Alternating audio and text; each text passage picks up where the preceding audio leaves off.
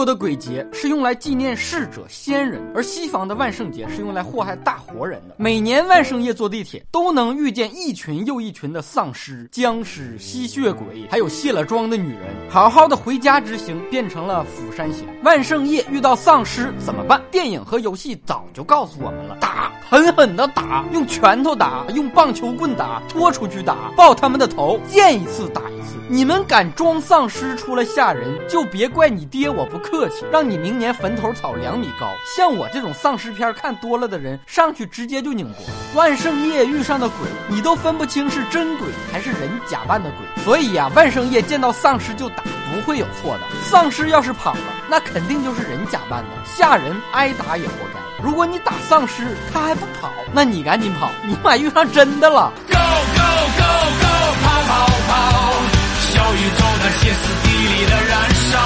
保不齐真的就有真丧尸混在晚上这些假扮丧尸的人群中打掩护，一会儿咬一口这个，一会儿咬一口那个，最后假的丧尸都变成真丧尸了。不过其实大家真的不用担心，在北京、上海坐地铁会遇上真的丧尸，丧尸压根儿就不可能挤上车，还没挤上去呢，就被上班狗的人流给踩死了。不少人非常反感万圣节打扮的人模鬼样啊，出门吓人的这些货，万一把胆子小的人吓拉裤兜子怎么办？吓尿了小孩子怎么办？吓到老人讹你一笔钱，你赔得起吗？你在家把自己画成鬼也没关系，反正长得丑，不画也跟鬼一样。但是地铁是公共场所，能不能照顾一下其他人的感受呢？有颜值的人才不怕扮丑。你说你长得那个熊样，画着画着也不怕照镜子吓死。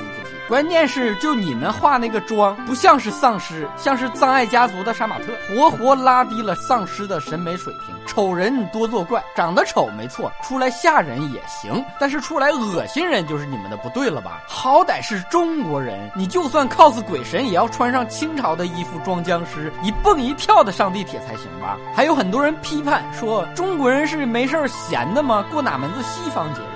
一群妖孽东施效颦，不伦不类的万圣节扮鬼上街算什么本事？有能耐你中元节、清明节晚上也这打扮上街晃的，不打出你人中黄，算你夹得紧。我觉得大家其实没有必要上纲上线，好好保护自己的肛门前列腺，别那么玻璃心，没有你们说的那么夸张，其实就是娱乐一下，开个小玩笑。平时大家工作都挺忙挺累的，难得有个节日，不需要团圆，不需要胡吃海喝，可以放松发泄一下。在全球一体化的今天，世界大同，西方的鬼我们也欢迎。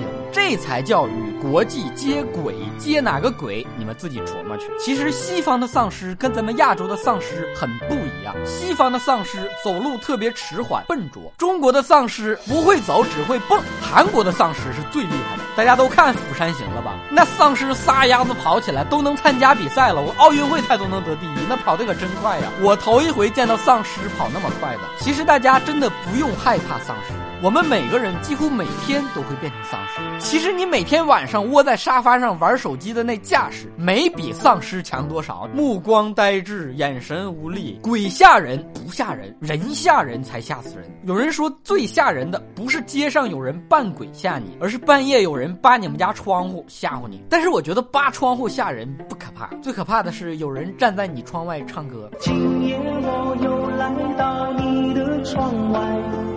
窗帘上你的影子多可爱。